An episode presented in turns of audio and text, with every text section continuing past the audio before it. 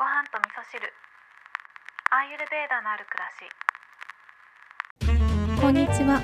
アーユルベーダアドバイザーの土井京子です、えー先週の土曜日ですね立秋を迎えて、まあ、暦の上では秋に入ってきたという感じなんですけどでもねなんとなく風の匂いっていうのも変わってきたような感じしますよね。私はすごくねそれを体感してるんですけど、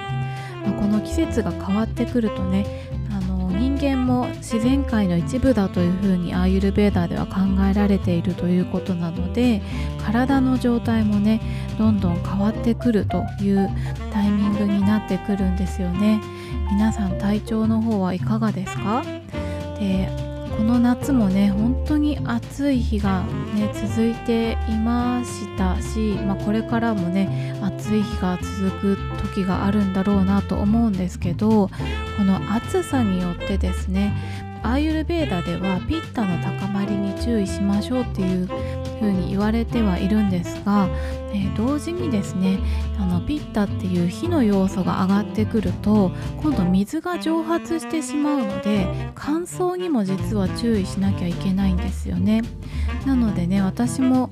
もともと乾燥気味だっていうこともあるんですが特にね暑い日が続いてる時っていうのは自分にこう潤いを与えてあげることっていうのを大事にしているので今日はね私が乾燥対策で何してるかっていうお話をしようかなと思うんですけど、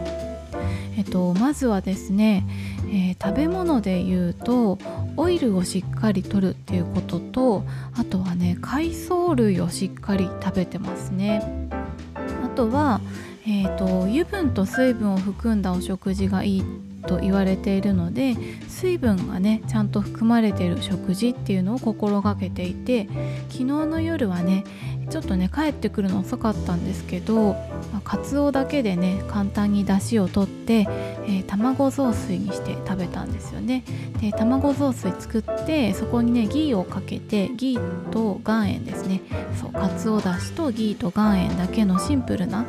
えーお雑炊にしてで、まあ、一緒にもずく酢とかを食べてたんですけどね、まあ、決して100点とは言えないご飯なんですけど、まあ、そんな感じのご飯にしたりしてます。あとはですね体をしっかり温めてあげる冷えないようにしてあげるってこともすごい大事なので最近はねもっぱら足湯にはまっていてあの足湯でねポカポカになるようにしています。あとはね、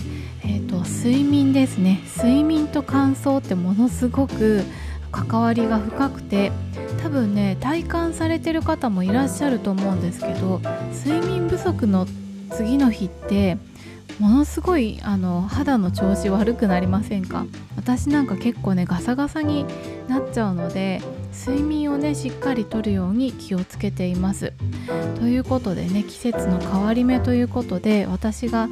最近ね特に注意している乾燥対策についてのお話をさせていただきました。今日も聞いていただきましてありがとうございます。